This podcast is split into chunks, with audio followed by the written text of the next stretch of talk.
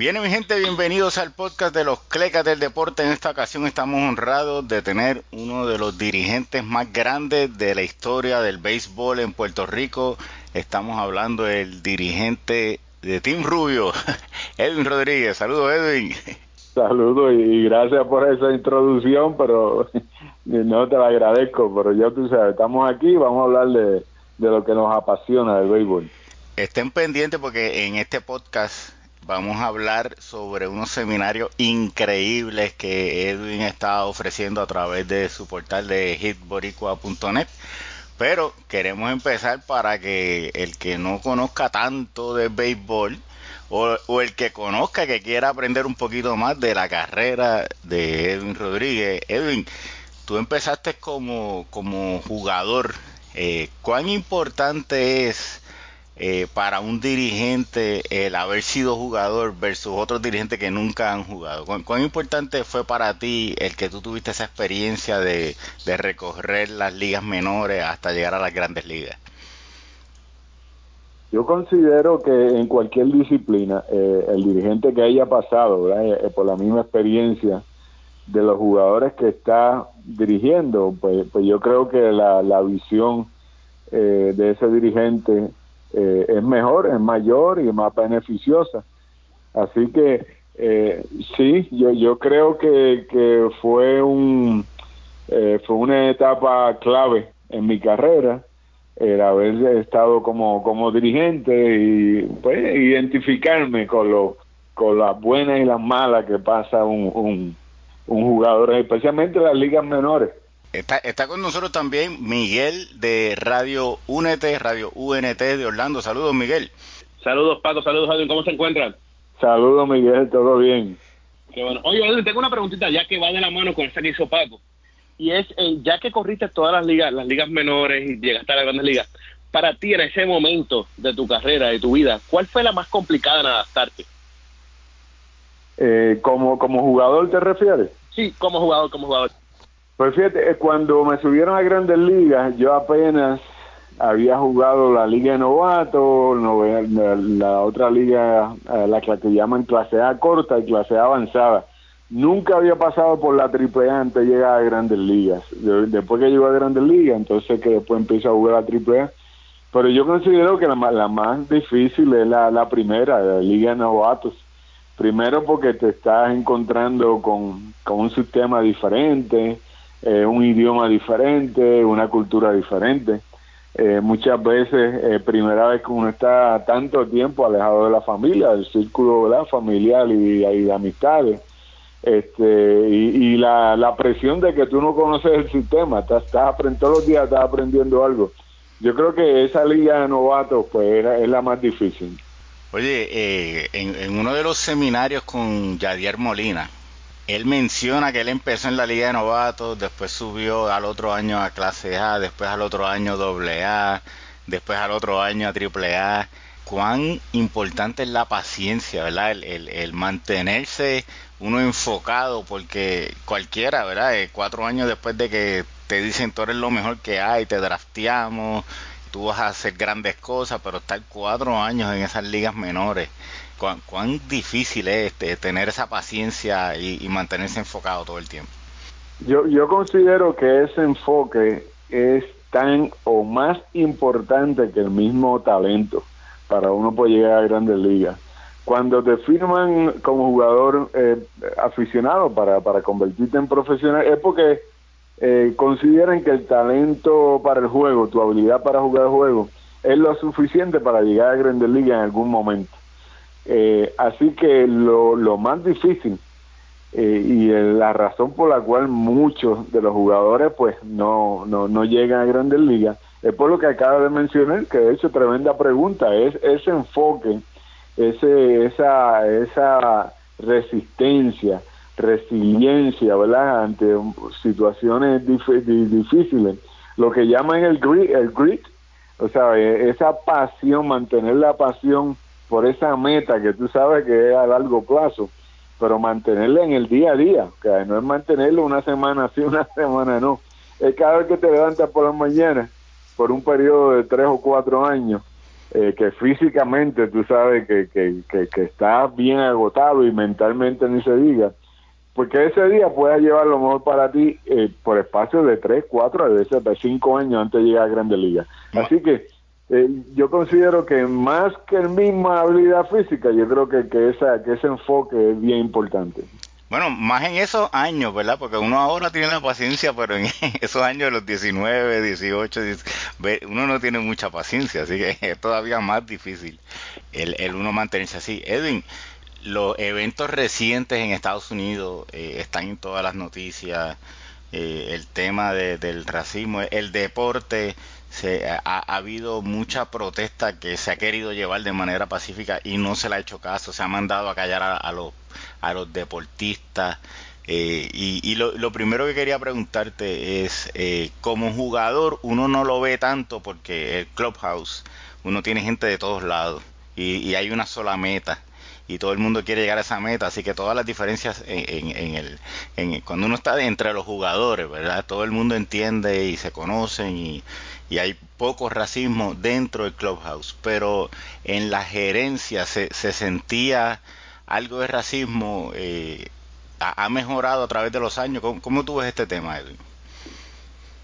Yo quisiera pensar que ha mejorado, o sea, uno puede, puedo hablarte desde la edad, de, la época que uno llegó, ¿verdad? A esta industria profesional hasta el día de hoy. Bueno, que dicho sea de paso, han pasado 40 años, y nace, yo firmé en 1980, o sea, que el periodo ha sido bastante grande. Te puedo decir, vamos a decir que ha mejorado, este, pero de que se ha eliminado, eso, eso no es cierto, ¿sabes?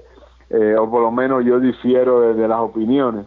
Eh, ni, ni ha, ¿sabes? Todavía está vigente tanto a nivel gerencial eh, como a nivel de, de, inclusive de entrenadores que te están dirigiendo y compañeros de equipo, los mismos compañeros de equipo, o sea, vienen de diferentes partes de Estados Unidos, diferentes culturas, diferentes creencias, eh, diferentes prejuicios, y uno lo vive, uno lo vive como pelotero, uno lo vive como entrenador.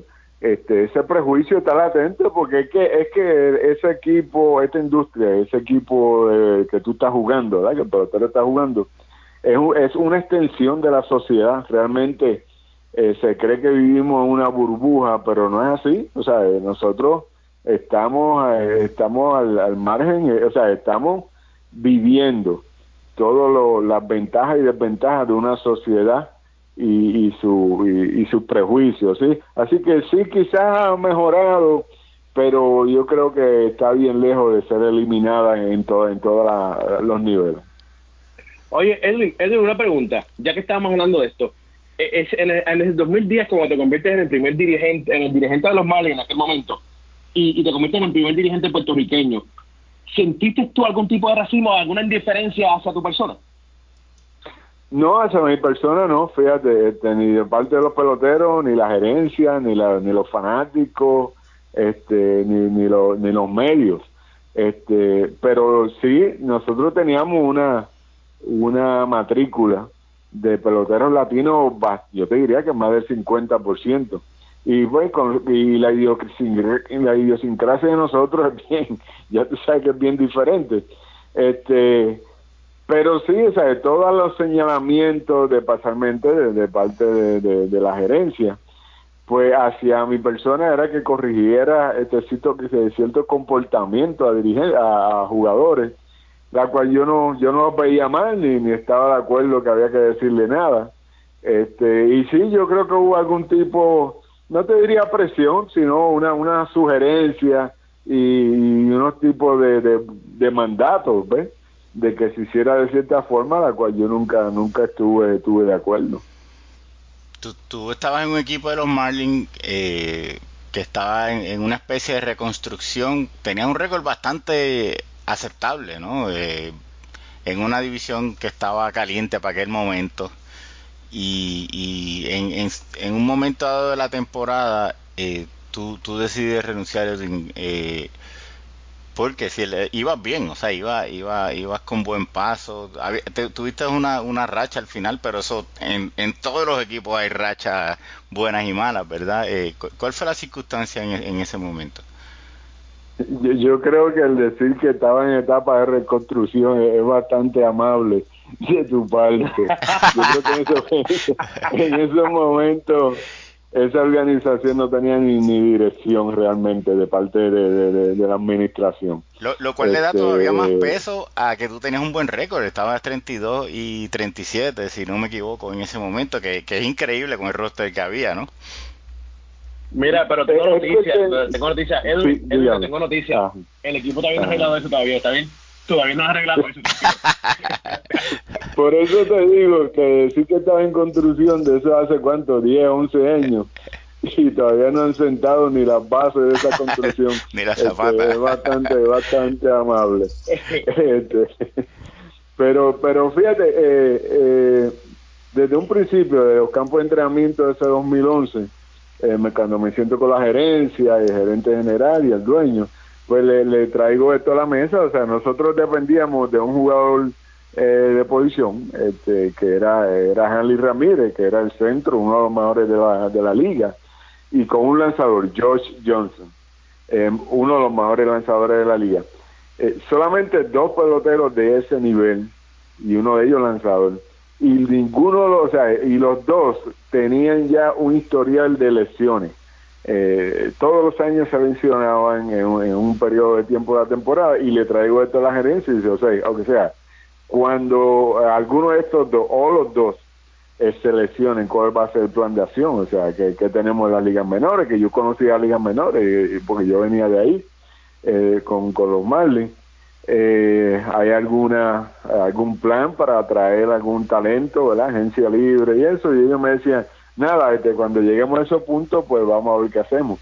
Bueno, pues llegamos a ese punto y no se hizo nada, o sea, eh, quedamos y fuimos dependiendo de esos dos peloteros y los dos seleccionaron prácticamente al, mismo tiempo y, y no fue coincidencia que ahí empezó la racha negativa este, yo creo que cuando seleccionaron, cuando seleccionó a Henry Ramírez, estábamos creo que apenas uno o dos juegos del primer puesto y después de ahí pues fue cuesta abajo, como dicen.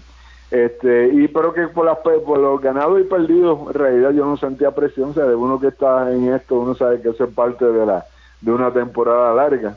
Este, era cuestión la indiferencia y la y la falta de respeto, por ponerlo así, hacia los peloteros eh, de parte de esa gerencia este, ahí, eso fue lo que lo, realmente yo no, yo no, yo no estaba de acuerdo con eso y yo no iba y se quería que fuera yo el que, que, que llevara ese mensaje hacia los peloteros, yo no me estaba prestando para eso.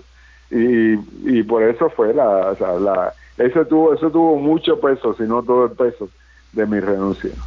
Bueno, y, y antes de esto estuviste muchos años como, como escucha, ¿no? Como, o sea, que tú, tú conocías cómo se movía. ¿Puedes compartirnos cuál fue el pelotero que más tú pensaste que iba a ser una estrella que no llegó por, por X o Y razón? Bueno, el, mejor pelotero, uno de los mejores peloteros, si no te digo el mejor, eh, eh, que yo he dirigido fue George Hamilton con, con, lo, con Tampa, esa, con la organización de Tampa. Yo fui su primer dirigente en profesional George Hamilton se convirtió en estrella, pero todos sabemos que no se, ha podido, no se pudo mantener. Eh, pero peloteros así que uno, eh, eh, yo creía que Chris Bolstad, un lanzador derecho que había seleccionado los Marlins en el primer round, Chris Bolstad, yo creía que iba a ser uno de los mejores lanzadores de la de, grandes ligas y, y, no pudo, no pudo establecerse a, ese nivel sí llegó y tenía, tenía temporadas decentes, pero no pudo establecerse, establecerse como se esperaba. Este, así de, momento, yo creo que ese es el más que me. Yo creo que ese mismo año eh, los Marlins draftearon en el primer round también, porque ellos tuvieron tres primeros rounds ese año. a un lanzador zurdo que se llamaba del apellido West, West el lanzador zurdo medía unos, wow, 6'8, 6'9 y yo creo que ese no llegó ni a grandes ligas. Este, pero así, eh, de momento así, yo creo que esos son los, dos principales que me vienen a la mente. Los que caen rápido ahí, este, pero de esa época de, de estar con, con, un talento y un equipo indiferente, eh, con los Marlins, Edwin Brincas, a ser el dirigente del equipo nacional. Y ahí es todo lo contrario, ¿no? Todos los jugadores dan el todo por el todo, eh, tiene estrellas de todos los colores. ¿Cómo te sentiste cuando te llamaron para esa posición y cómo fue esa primera confección de equipo que tú estuviste al mando? Yo estuve en, dos en dos versiones del clásico, 2013 y 2017. El 2017 es el, es el equipo que todo el mundo conoce, ¿verdad? Con esos superestrellas jóvenes, el Team Rubio.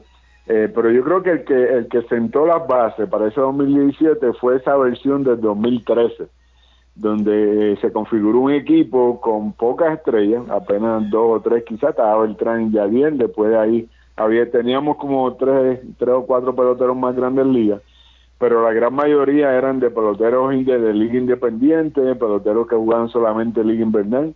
Pero de hecho teníamos dos peloteros ya retirados que los llamé, yo, los llamé para que nos ayudaran. Eso fue en el 2013 y el papel que hizo ese equipo en 2013, yo creo que sentó las bases para que los muchachos jóvenes del 2017 pues se motivaran.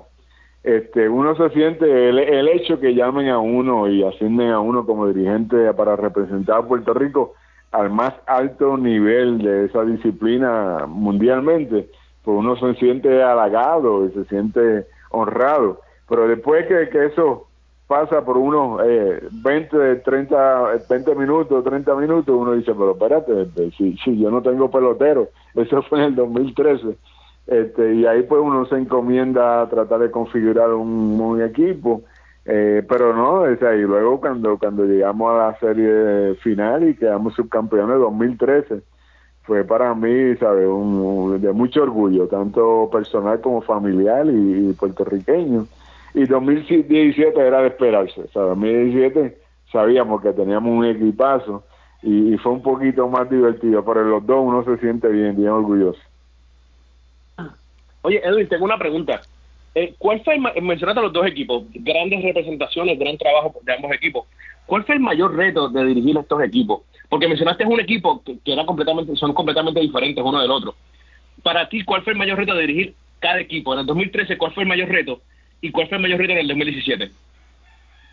En el 2013 era más bien, los muchachos estaban entregados, ellos, ellos sabían mucho de ellos, que hasta se sorprendieron que yo lo incluía en el equipo yo creo que el mayor reto era eh, tratar de, de identificar, acuérdate, un, un torneo bien corto, que quizás después de tres juegos uno está hasta eliminado. El mayor reto era eh, tratar de identificar dentro de, de, la matrícula que teníamos, que era bien limitada, eh, una, uno, unos roles que de cada uno de los jugadores, este, con esas limitaciones de talento que, que teníamos.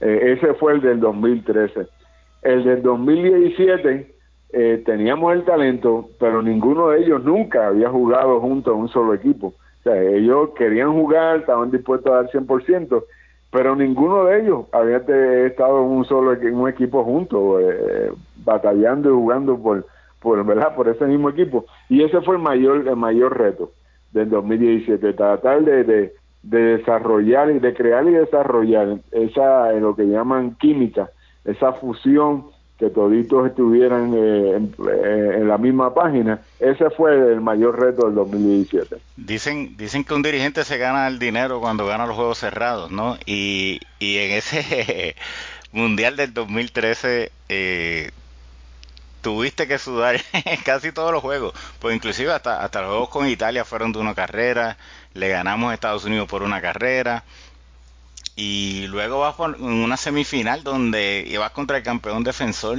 Japón. Eh, y obviamente ellos son los favoritos y, obviamente Puerto Rico gana ese juego, eh, pero pero fue fue más gratificante eso, eh, eso esa, ese mundial fue fue más gratificante para ti como dirigente. Sí, el 2013 sí fue más gratificante, de hecho me siento bien orgulloso de que ese grupo de jugadores y cuerpo técnico. Como tú dices, en ese 2013 eh, llegamos a la octava entrada contra Italia, recuerdo yo, este, con cinco carreras de desventaja y, terminamos ganando ese juego. Eh, estábamos en desventaja contra Estados Unidos como la sexta, séptima, y, con el bullpen que tenía Estados Unidos, pues las cosas se veían mal y terminamos pues, ganando ese juego. Y después, eh, como acaba de mencionar, enfrentarnos al dos veces campeón mundial, el equipo de Japón, para una eliminatoria, este, pues también, sea, fueron eh, juegos clave, este, que uno se siente bien, bien orgulloso de haber dirigido eso, eso, precisamente esos tres juegos. Sí. Y entonces en el 2017 fue otro ambiente, como tú mencionas. Eh, ¿Sabes que hubo días que ustedes jugaban y en Puerto Rico habían cero asesinatos? O sea que eso eh, se, paralizaba el país completo. ¿A ustedes les llegaban estas noticias de que de, cómo estaban impactando hasta la hasta la sociedad en Puerto Rico por todo el mundo estar pendiente al, al Team Rubio? Sí, nos llegaba y de hecho pues mi familia, mi hermano me llamaba por las noches y decía, Edwin, tú, tú no tienes idea de lo que está pasando aquí. O sea, a la una, a las dos de la mañana, la gente por los carros, por ahí tocando bocina y celebrando, este, todo tranquilo. Eh, de hecho, déjame decirte una anécdota, eh, cuando quedamos subcampeones que volamos a Puerto Rico, celebramos, y en menos de 18 horas ya yo estaba montado en un avión para regresar a Arizona, porque yo estaba trabajando con los padres de San Diego. Eh, y cuando estoy en el aeropuerto de San Juan para regresar a Estados Unidos, viene esta persona, este, un señor, y, se me acerca y me dice, Edwin, quiero saludarte, no me conoce, quiero saludarte. Yo no quiero ni foto, ni autógrafo, ni nada, déjame darte la mano porque yo vivo en, una, un caserío de allí de, Mayagüez y por dos semanas en el punto se reunía, se reunía todo el mundo a ver los juegos. Dice, por dos semanas nadie se preocupaba de nada. Pues, y, con eso ya, oiga, ya se cumplió lo que uno trataba de hacer. Ya valía la pena, ya valía la pena todo. Este, nuestro amigo Ramu, que es un baloncelista, no, no sigue el béisbol, siguió todos estos juegos, toda, toda, todo el torneo, ¿no? Y él nos cuenta que él, vive en California, él fue a los juegos y le sorprendió la cantidad de, artistas que estaban allí. Eh, fue, fue una distracción más de lo normal. Eh, tanta atención, o sea, había artistas queriendo ir al dogado a tomarse fotos políticos, todo ese tipo de cosas. ¿Fue, fue, fue difícil manejar todo eso o, o, o, la disciplina no, no, se veía afectada por, por ese tipo de, de eventos? Pues, pues fíjate, no, porque realmente eh, todo el mundo lo estaba disfrutando. O sea, el pelotero, nosotros los coaches estamos disfrutando. El que estaba afuera, eh, como tú dices, pues figura eh, prominente, eso lo estaban disfrutando. Y el ambiente era de, fiesta.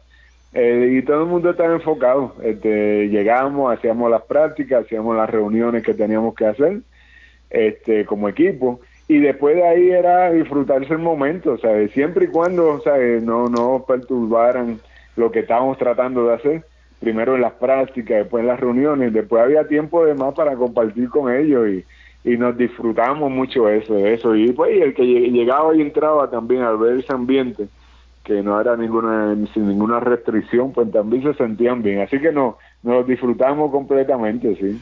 Oye, eh, Edwin, para los entrenadores que están con niños, que están con jóvenes, que están con jóvenes adultos.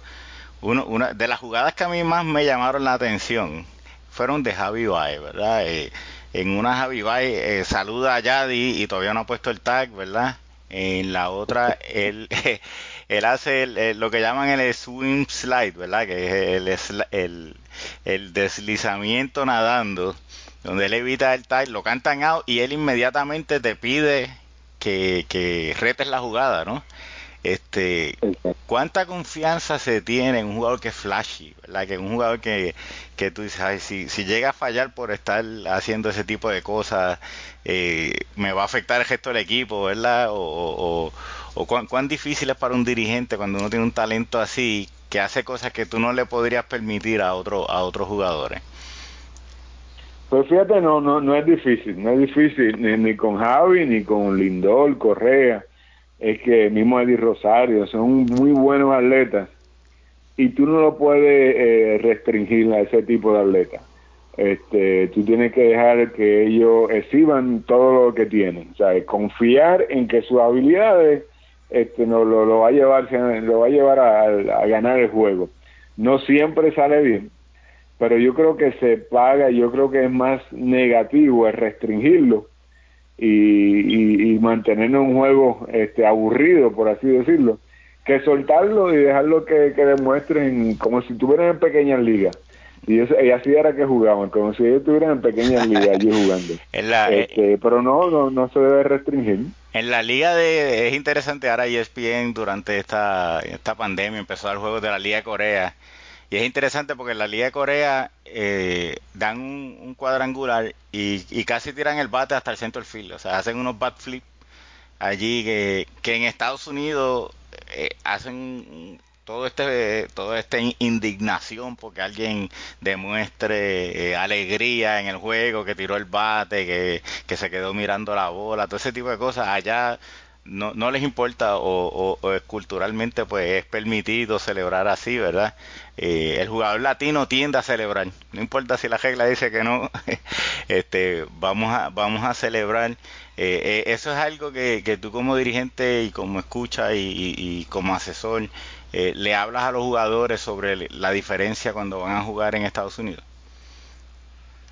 Sí, eso, eso se habla y, tiene su momento. Vuelvo y te digo, uno no puede cohibir, pero también uno tiene que, que bueno, como cuando uno tiene los nenes, nenes chiquitos de uno, ¿sabes? ¿no? Juega, juega, hasta que afectes a alguien que está alrededor, tú sabes.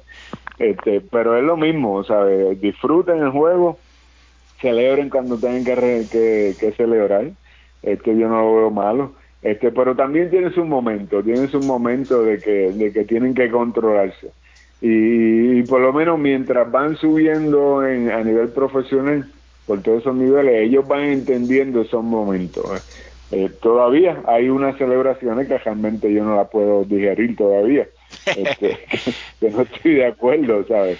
Eh, como estar corriendo y, y, llegar a la primera base con el bate en la mano y esas cosas así, eso pues yo creo que se, se ha pasado, se pasó de la mano eso. Y hay cosas que ya hasta los mismos compañeros de equipo tan pronto llegan al logado se lo dicen, oye, ya, corta, corta eso, eh, ese estuvo demasiado. Pero sí se van amoldando poco a poco. Oye, Edwin, eh, dos finales, mencionamos dos finales, tremenda, tremenda representación, tremendo trabajo. Una pregunta, y yo quiero saber qué le dice un dirigente como Edwin Rodríguez a sus jugadores después de dar tremenda presentación, de representar a Puerto Rico con, como, como nadie lo había hecho, de una manera increíble, y quedarse corto lamentablemente, ¿qué le dice Edwin Rodríguez a sus jugadores? Ah, bueno, yo soy uno de los primeros que cuando entro al clubhouse de acá del juego, todo el mundo, pues obviamente no, no es la, no es el resultado que uno espera.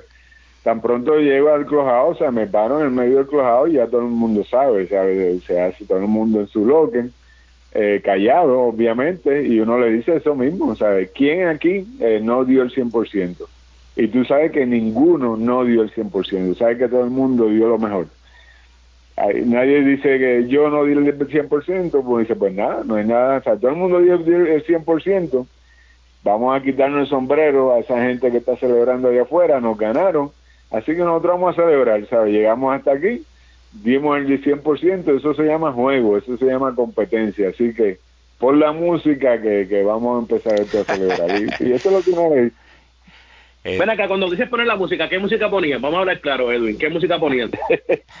o sea, eh, ahí empezaban a veces con reggaetón y se nos pongan música, pero este reggaetón si no quieres poner tercero o cuarto, empieza con el gran combo, sonora porteña y después el reggaetón si quieres. Bueno, Edwin, eh, estuviste envuelto mucho con, con, el Puerto Rico Baseball Academy. Eh, e, ese, ese trabajo, eh, ¿cómo se ha habido eh, afectado, ¿no? Eh, con, con, toda esta situación y, y qué, qué, tú ves de esta de estos esfuerzos en Puerto Rico de, levantar desde abajo el béisbol en Puerto Rico. Eh, es un reto, un reto muy grande, no solamente con las academias eh, privadas, ¿verdad? exclusivas de béisbol, sino con todos eh, estos programas juveniles y los mismos juveniles, infantiles, yo creo que todavía este, no se han visto tan afectados, pero juveniles, especialmente esos muchachos que se gradúan de escuela superior, con miras a seguir, o yo, yo en Estados Unidos con una beca o a firmar profesional, esos sí se han visto bien afectados este, y yo creo que va a durar eh, unos cuatro o cinco años en lo que vengan, en lo que nos podamos recuperar, eh, tanto anímicamente como estructuralmente. Este, yo creo que ojalá y que no pase de cinco años, pero yo creo que esto no va a ser una, una situación de un año ni de dos años. Yo creo que van a pasar por lo menos cinco años. Si, si nos movemos rápido, yo creo que ya en cinco años podemos recuperarnos. Pero sí, esto ha sido un golpe bien fuerte para, para esos jóvenes. O sea, Edwin, que por ejemplo tuvimos la cepa ahora de Lindor, Correa, Javi Baez, eh, Sugar, eh, estaremos más o menos cuatro o cinco años hasta tener otra generación eh, parecida a esta. Pues uno como, como, yo no sé muy bien qué es lo que hay en las ligas juveniles, eh, pero este tipo de jugador especial, ¿sabes? Javier Baez, Francisco Lindor y Carlos Correa, el mismo José Berrío, Sugar, Sugar Díaz, esto es una cepa este, que yo creo que eso viene una vez cada 20 años, yo te diría. Este, y, si aquí a 5 años, 10 años tenemos otro grupo así de talentoso, yo creo que pues, eh, es porque se hizo buen trabajo.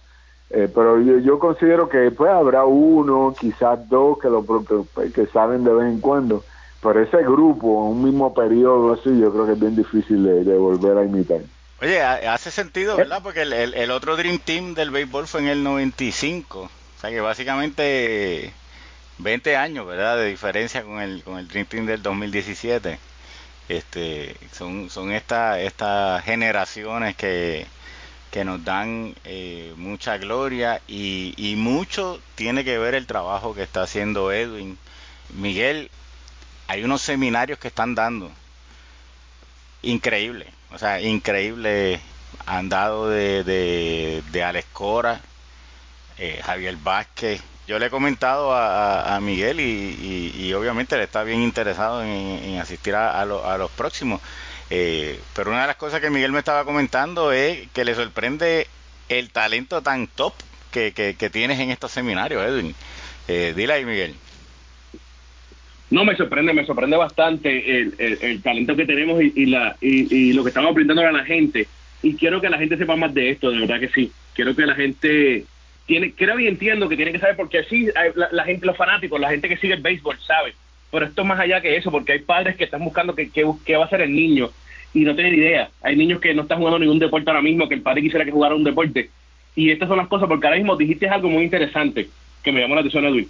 Dijiste cada 20 años. Y es muy real. Si Paco dice, saca los números, son cada 20 años. Pero, ¿por qué tenemos que hacerlo cada 20 años si podemos hacerlo más frecuente? ¿Ah? ¿Qué tal si nos enfocamos más a, hablarle más del béisbol, como están haciendo con estas clínicas que están dando, estos talleres? Y, empezamos a hablarle para que empiecen a educarse a aprender más desde más temprana edad.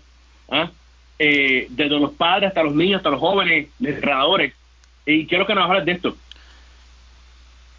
Pues eh, la, la, iniciativa comienza, de, de, hecho, con eso en mente. Ese es el objetivo de la iniciativa, para motivar, para, para instruir a, a los entrenadores comunales, estos entrenadores que son los héroes anónimos del béisbol, ¿verdad? Eh, que salen del trabajo y se meten en un parque de pelota.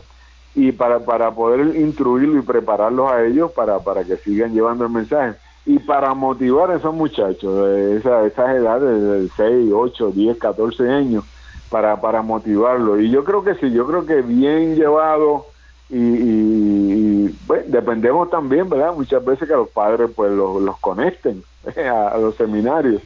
este Pero eh, yo creo que ese, ese es el objetivo principal.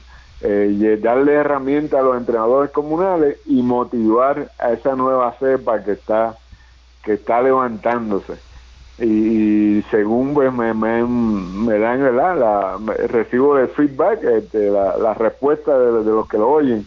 Pues yo creo que está llegando poco a poco está llegando. Me, me envían videos eh, los padres no no te digo uno o dos me envían cinco o seis videos de, de los niños de seis siete años pegados al teléfono por dos horas mirando los seminarios y oyendo hablar a un Carlos Delgado de bateo y apenas muchacho que tiene son seis siete años y eso es lo que estamos tratando de fomentar, Que, que los motive a ellos a, que a que no se espere, ¿verdad? Que no venga un periodo de, cada 20 años, que por lo menos este se motiven y, pues, tengan una, una guía, una meta a dónde llegar. No, usted ve, lo, eh, o sea, primero que nada es gratis. Eso, eso nada más es increíble por la cantidad de talento ahí. Tenemos gente que es Salón de la Fama, gente que va a ser Salón de la Fama. Este, eso nada más tiene un precio eh, inmesurable, o sea, para, para estos niños eh, y ver el entusiasmo con que estos peloteros lo hacen. O sea, ahí, ahí por ejemplo, el de, el de Yadiel Melina por poco y, desarma la, la casa para poder demostrar lo que él quería demostrar de, del transfer de la bola y todo ese tipo de cosas. O sea que el entusiasmo, eh, eh, Carlos Baelga ni se diga la energía que tiene cuando, cuando va a presentar, ¿verdad? Así que eh, es bueno para, para el público y se ve que, lo, que, estos peloteros tienen el, el, interés y el entusiasmo de ayudar a desarrollar, de, de como a ellos los lo, llevaron ayudar a llevar también. Así que eso eh, te lo aplaudimos, Edwin, por, por la iniciativa, porque realmente eh, merece, merece mucho más. Eh, y, yo, sinceramente digo, si, si no fuera gratis, como quiera tendría su público, pero gratis todavía más. O sea, eso es como un eso es como un tesoro para el que, para que quiera aprender béisbol. Allí eso es increíble. Este, así que es en hitboricua.net. Allí se pueden inscribir en, los seminarios. Edwin con toda eh, la paciencia va dando estos seminarios porque obviamente sabemos que con, con estas situaciones que están ocurriendo podría haber eh, algunos aspectos de internet y técnicos, pero ellos con toda la paciencia, si se tienen que extender, lo hacen. Eh, y, la educación que recibe la gente es de primera clase. O sea, yo realmente eh, creo que esto tiene valor sobre miles de dólares para, para gente que está empezando.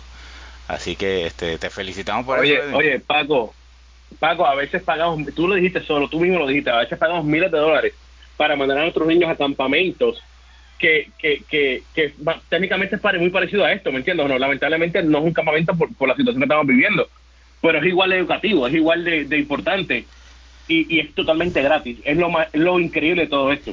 No, y, y, y sin ego. O sea, es, por ejemplo, tú escuchar un, un, Javier Vázquez decir, eh, no, no, no, no, no es a mi manera. Cada quien tiene que buscar, eh, ¿verdad, Edwin? Que es uno de los mensajes que he visto a través de, de, muchos seminarios que no es cada uno de ellos lo repite sí que no es a mi manera eh, yo lo hago así por si tú quieres aprender pero tú tienes que buscar cuál es la tuya eh, y, buscar tus fortalezas y, desarrollarte o sea que realmente eh, súper súper eh, bueno esperemos que otros deportes se animen porque dentro de todo Edwin el deporte tiene estos estos vaivenes pero yo te diría que es de los deportes que más se ha mantenido cerca del tope, ¿verdad? Si comparamos el boxeo de ahora contra la época dorada, el, baloncesto de ahora contra la época dorada, el béisbol todavía tiene sus superestrellas en las grandes ligas, ¿verdad? Así que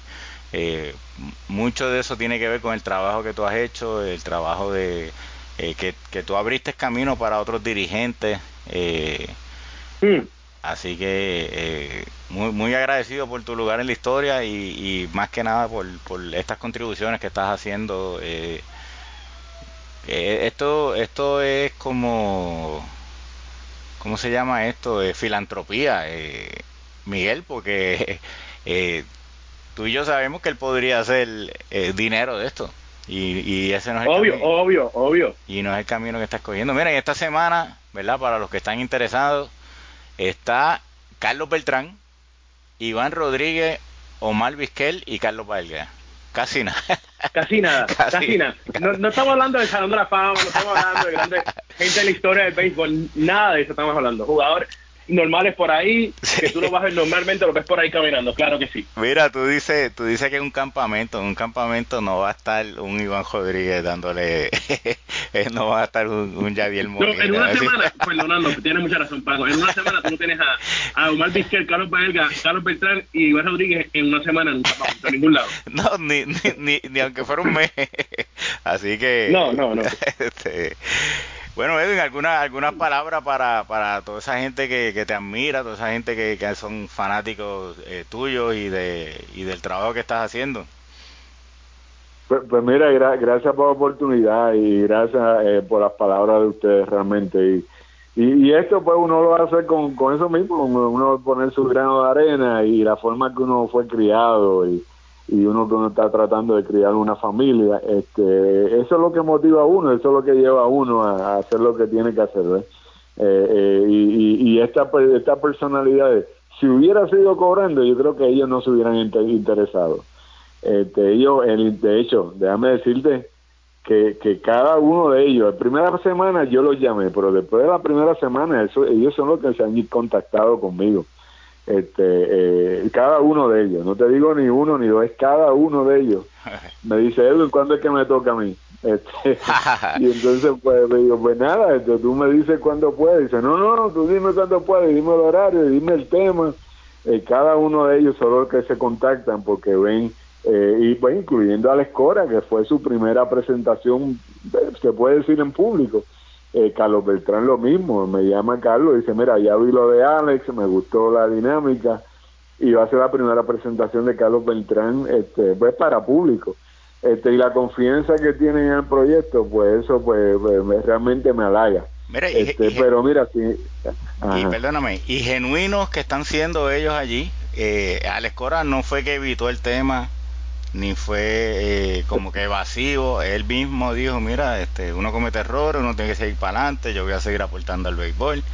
¿verdad? Así que no es, no es que ellos se están escondiendo y tratando de cambiar el tema, ellos están allí para ayudar, pero también de frente, o sea, como, como, como líderes que son, este, afrentando todo y, la realidad es que eh, no, increíble esto. Y yo, yo difiero de ti, yo creo que te hubieran ayudado aunque tú estuvieras cobrando, porque eh, ellos saben el objetivo tuyo, ¿verdad? pero, pero fuera de todo, mi, mi consejo, Edwin, es que aunque sea tuviera un, un enlace de donaciones, por si alguien quiere donar, eh, por si en algún momento eh, tú necesitas comprar equipo o lo que sea, eh, o, van a viajar a dar algún tipo de seminario, pues que haya que la gente pueda aportar, ¿verdad? Porque esta iniciativa eh, eh, es ilimitada todo lo que pueden hacer, así que yo yo yo personalmente pondré un enlace de de donaciones para que y, el problema es que recibas demasiado y tengas que ponerte creativo con qué vas a hacer pero este bueno, lo voy a llevar a la, a la gerencia que, es mi esposa ella la, ella la que produce todo. Eh, no pero si fuera pues ella fue la que yo no no esto tiene que ser gratis este pero sí no no eh, gracias gracias por esas palabras y, y quiero añadir con Alex Cora cuando yo dije Alex yo quiero que hables de este tema el tema pues de, desarrollo, de su experiencia en el béisbol juvenil y colegial, y él me decía, Edwin, pero tú me vas a preguntar lo que tú quieras preguntarme. Dice, no, no, tranquilo, este tema, no, no, no, no, tú me preguntas lo que quieras preguntarme. Obviamente estaba dispuesto a contestar cualquier pregunta. Y decía, no, no, mira, yo te voy a dar espacio y tú habla lo que tú quieras hablar. Y yo no te y eso fue lo que hizo. Este, y Carlos Beltrán lo mismo. No, y realmente, realmente, este, la mente de, Cora uno, uno la entiende un poquito más. Y, y, el otro tema bien importante, ¿verdad? Para los que no han visto, eh, eh, eh, entiendo, Edwin, que, que eventualmente vas a, vas a ser disponible todo esto en alguna plataforma, ya sea YouTube o la, o la que sea, para beneficio de todo el mundo. Pero por ahora les voy a decir que algo bien importante que se habla continuamente es lo importante que ha sido para ellos la familia. Sabemos este como Cora hablaba de su familia eh, Yadiel hablaba de sus hermanos y su papá eh, su papá que es un salón de la fama del béisbol de aquí de Puerto Rico verdad este y pero cuando uno lo escucha uno, uno entiende muchas cosas de dónde sale esa motivación de dónde sale ese ese drive. Así que eh, súper instructivo. Ya usted sea entrenador padre jugador, no importa, si a usted le gusta el béisbol, es más, si no le gusta el béisbol también, yo los invito a que eh, participe porque es, eh, eh, es algo, yo, yo, yo, diría, yo nunca había visto una iniciativa así y esperemos que continúa. Es en hitboricua.net, H-I-T boricua.net. Así que eh, un millón de gracias, Edwin. Eh, Miguel, ¿alguna, ¿alguna última palabra que quieras añadir? Nada, nada, Edwin, muchas gracias por la información, gracias por, por hacer lo que estás haciendo y esperamos tenerte pronto también en, en Radio de Zona Deportiva y compartir contigo y ahora seguir hablando de, de estas cosas. No, gracias, gracias a ustedes por la oportunidad y aquí a los órdenes. Eh, ya saben que estamos en cuarentena aquí esperando a ver qué es lo que va a pasar con Grandes Ligas. Este, pero estamos a, las órdenes aquí para, pues, para que ustedes crean en lo crean necesario. Bueno, eh, recuerden eh, apoyarnos suscribiéndose a nuestro canal de YouTube. Eh, mientras más gente se suscriba, pues nos abren ciertas, como dicen, features en YouTube y, tenemos una meta de seguir creciendo. Como ustedes nos pueden apoyar es suscribiéndose al canal, dando like a estos videos y, y escuchando y dirigiéndose a iniciativas como esta de hitboricua.net. Eh, pueden escuchar a Miguel en Radio UNT, Radio Únete en Orlando. Eh, te pueden conseguir así mismo, eh, por el, lo pueden conseguir en Twitter, Instagram y directamente en su propia página web. tiene una variedad de música sacra, tiene programas, incluyendo Zona Deportiva, que es lunes, miércoles y viernes de 5 a 6, eh, allí para que escuchen eh, las opiniones de Miguel, eh, sobre todo, especialmente los objetivos que él puede ser con respecto a Tom Brady y, Tampa Bay. ¿Cierto, Miguel? Obviamente todo, es muy objetivo, todo es muy objetivo, nada de fanatismo hacia Tampa Bay y Tom Brady en Tampa, claro que no. Bueno, un millón de gracias y, ya saben, esta semana manjar allí en hitborico.net, los esperamos allá. Eh, gracias Edwin, gracias Miguel y bendiciones. Gracias Paco, gracias Edwin. Gracias, gracias a ustedes, bien. Se cuida.